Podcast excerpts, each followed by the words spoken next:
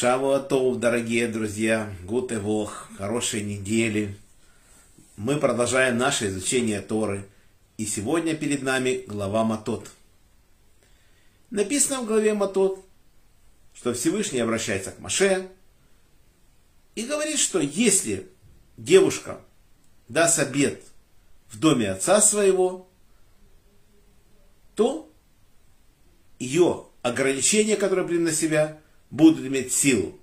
Но если отец ее, услышав об этом обете, остановит его, то не будут силы иметь ее обеты.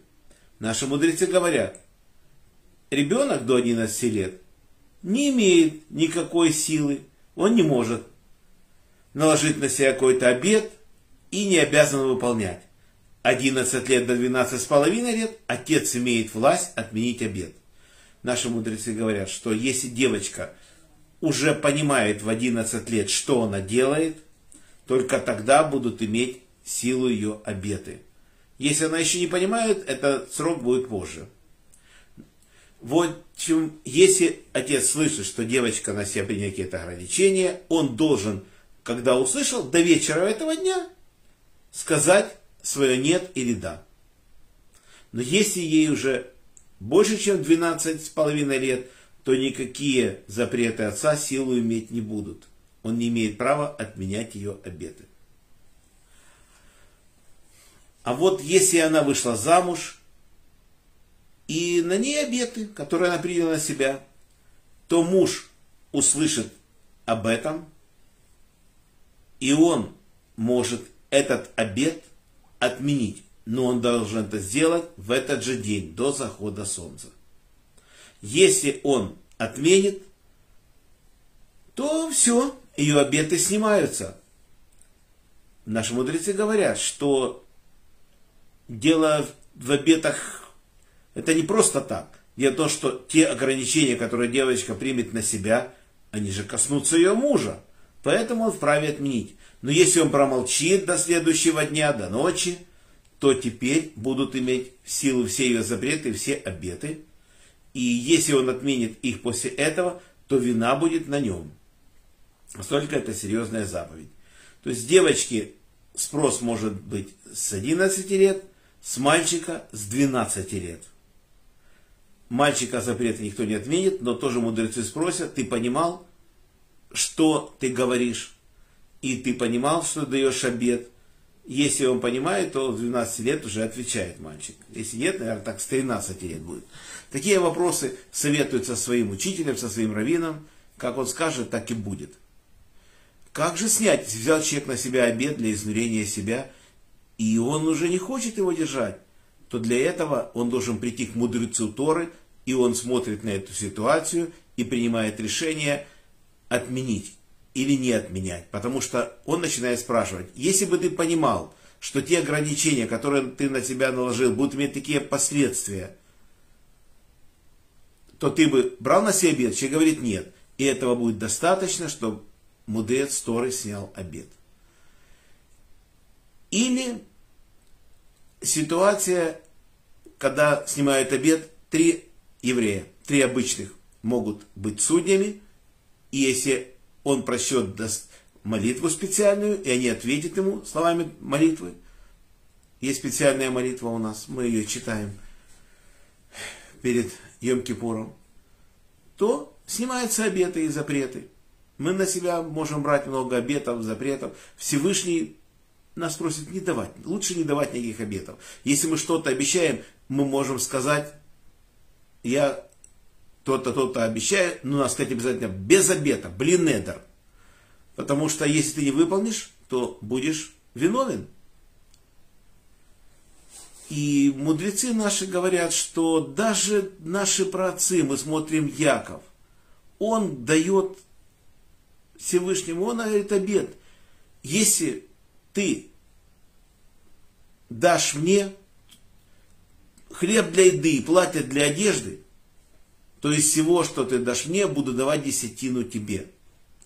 И мы смотрим, он очень долго не выполнял этот обед. И потом ему пришлось выполнить, когда он встретил своего брата Исава, он отдал ему в подарок животных, И мы смотрим, много животных он отдал.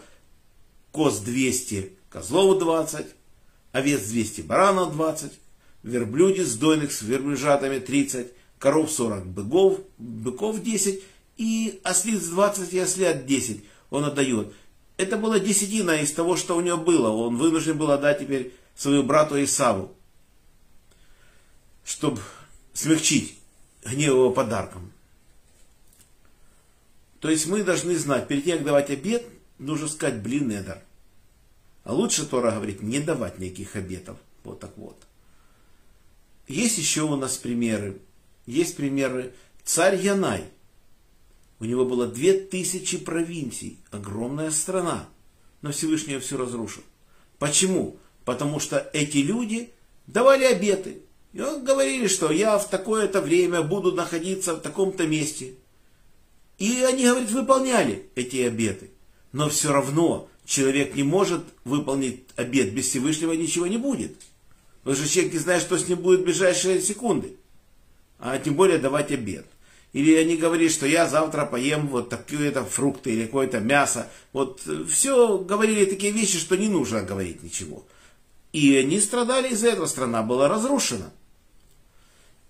Еще интересную вещь рассказывают наши мудрецы. Был такой человек, его звали Шимон бен Антипатр. Он славился своим гостеприимством. Он встречал людей, угощал их со всей душой. Но когда он их провожал, когда они уходили, он их избивал кнутом. И дошли эти вообще вещи до наших мудрецов. И Раби Ханан бен Закай сказал, что надо проверить. И отправили Раби Игошева проверить, правда это или нет. Великий мудрец Тора Раби Игошева пришел к Раби Шимону бен Антипар, Батру. И он его радушно встретил. Они учили Тору. После этого он устроил прекрасный пир. Они пировали. В общем, шикарно все было.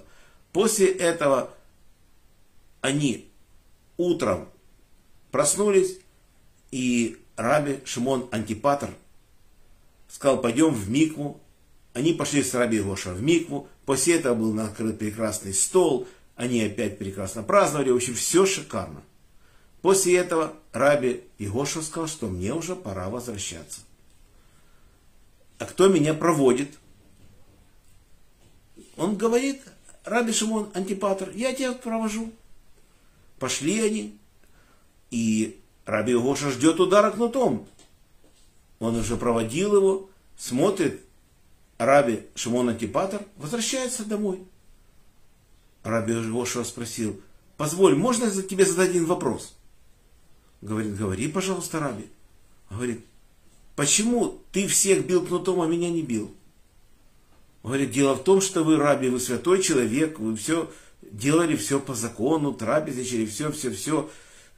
Как я мог такое себе позволить? А почему вы, ты их бил? Он говорит, дело в том, что когда они приходили ко мне, они давали обеты, какие-то обещания, и тут же их не выполняли. И Атора говорит, человек в таком случае заслужит 40 ударов кнутом, до 40 ударов. Поэтому я так и делал. Бил их кнутом, чтобы снять с них эту вину.